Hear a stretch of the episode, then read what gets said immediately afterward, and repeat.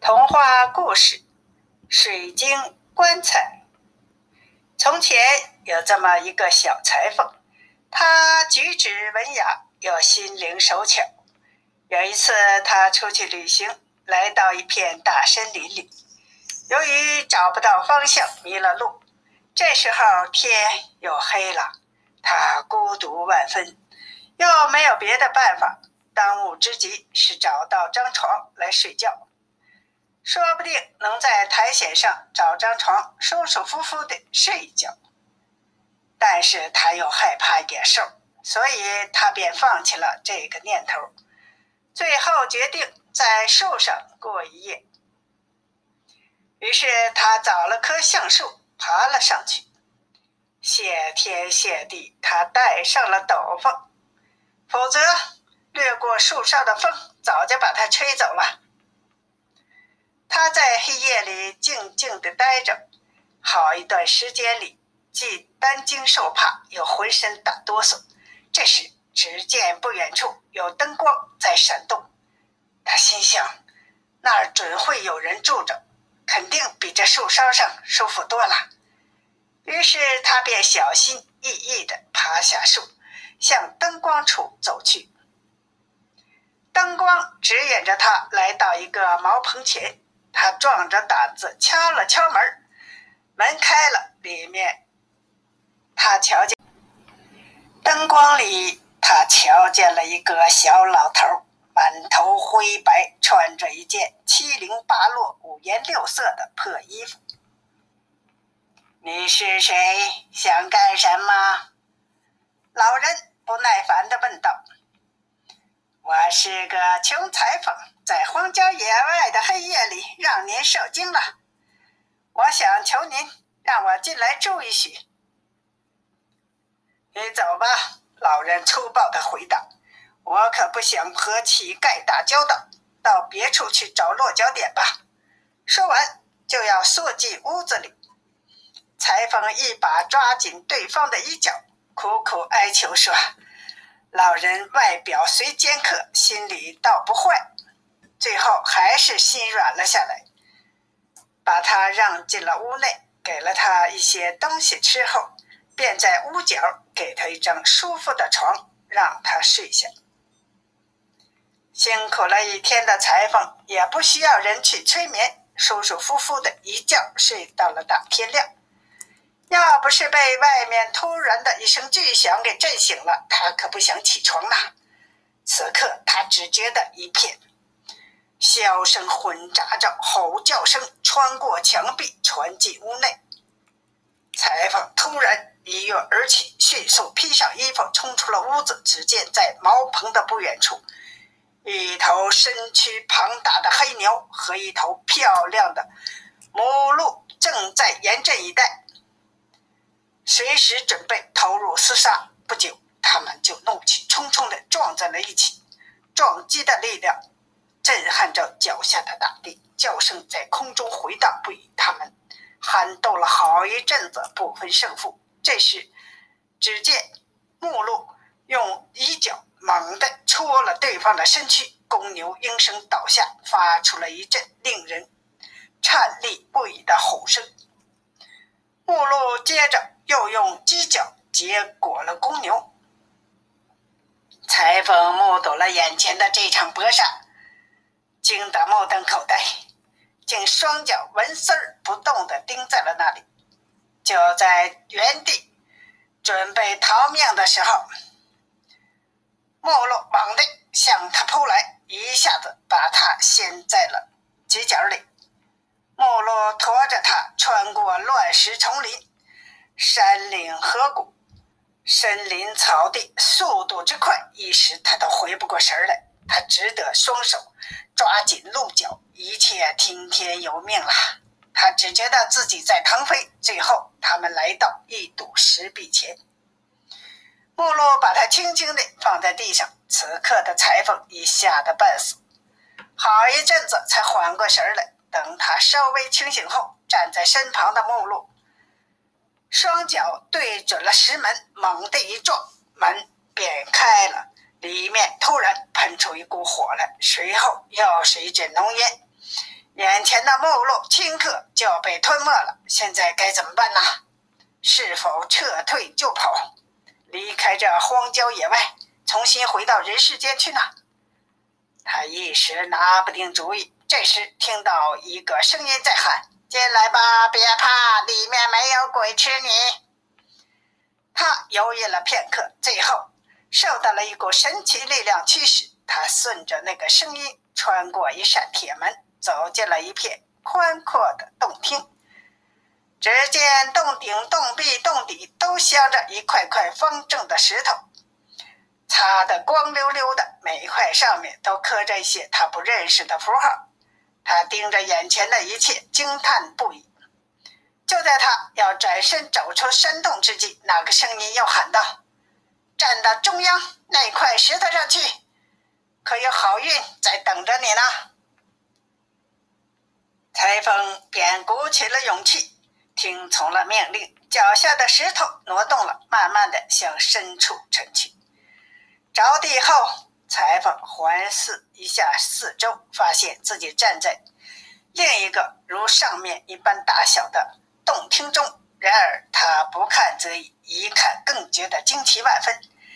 只见石壁上挖空多处，里面摆放着一个个透明的玻璃花瓶，瓶内或充满五颜六色的酒精，或装着颜色的气体。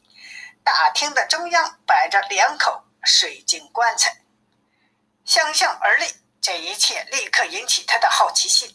他向其中的一只棺材走去，发现里面装着一个类似城堡的建筑物，漂亮无比。周围有农舍、马厩、仓库以及其他许多上好的东西，一切都是那样的小巧，做工又是那样的精致，仿佛出自一个技艺精湛的雕刻匠之手。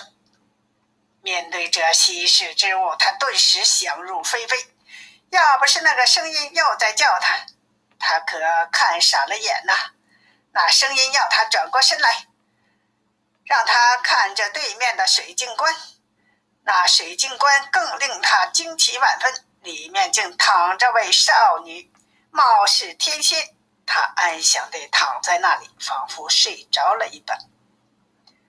他的头发。包裹着全身，仿佛披着件精美的披风。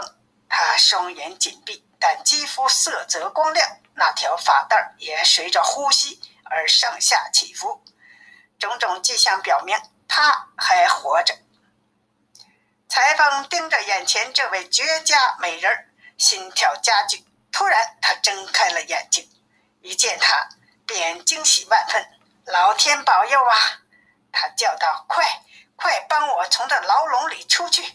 只要你把水晶棺材背后的横栓轻轻一推，我便自由了。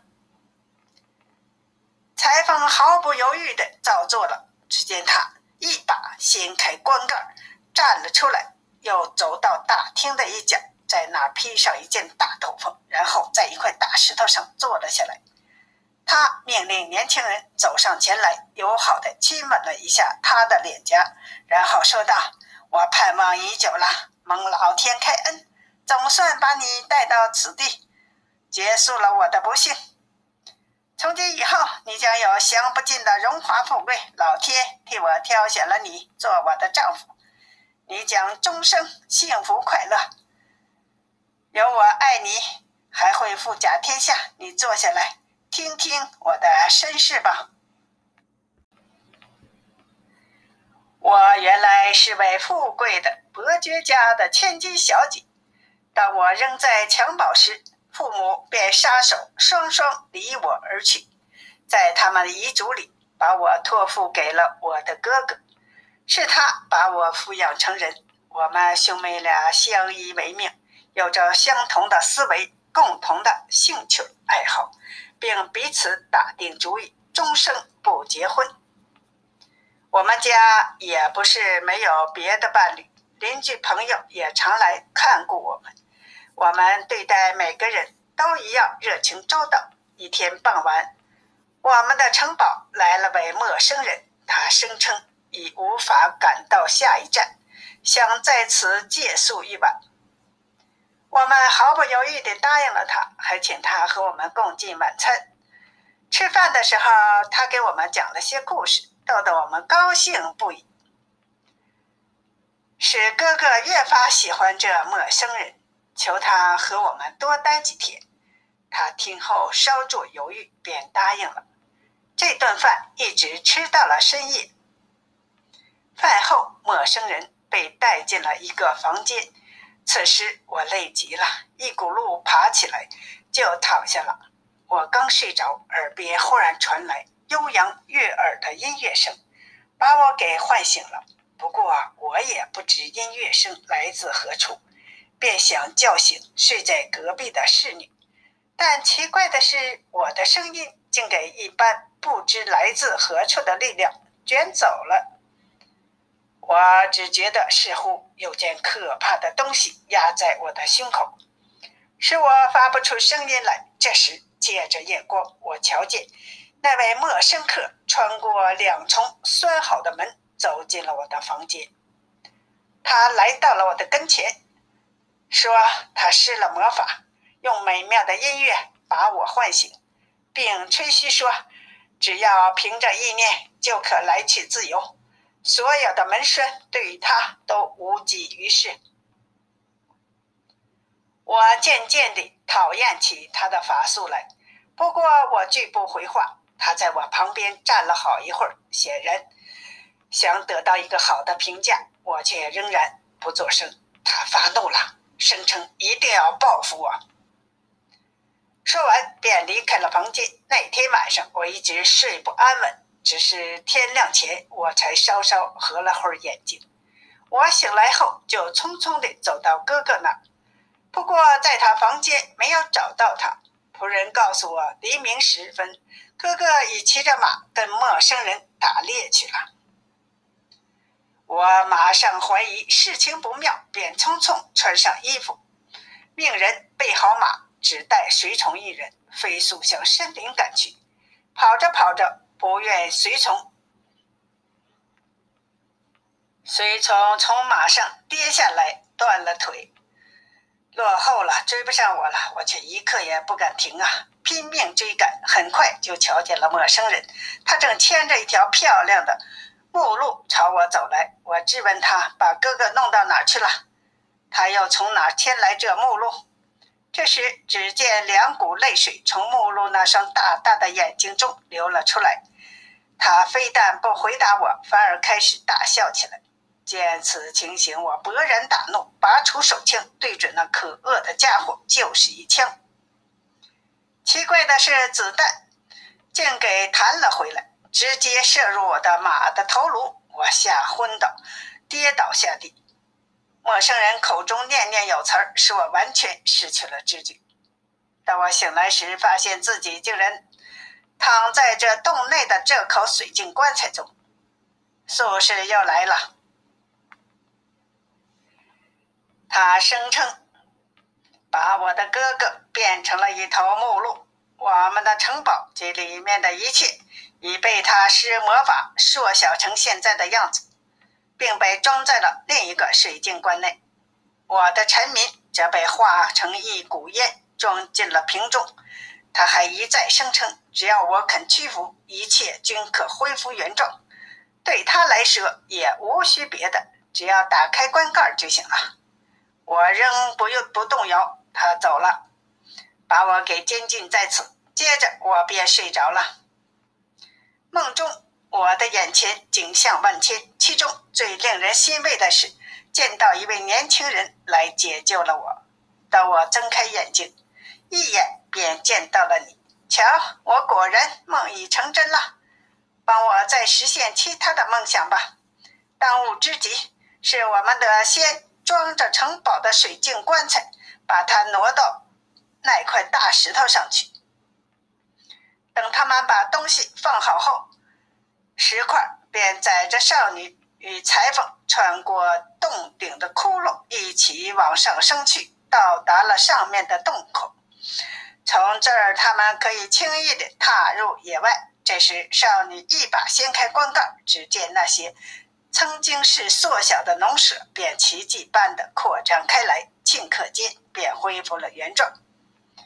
少女和裁缝又重新走回下面的洞厅，再次把那些盛着烟雾的瓶罐搬上石块。没等少女完全打开瓶盖，里面突然喷出一股蓝烟儿，随即变成了一个个活生生的人。他立刻认出那是他原来的仆人和臣民。更使他快乐的是，他竟然见到了他的哥哥。他刚才把变成牛形的巫师杀死了，自己便恢复了原形，正从林中走来。就在这一天，少女也履行了她的承诺，嫁给了幸运的小裁缝。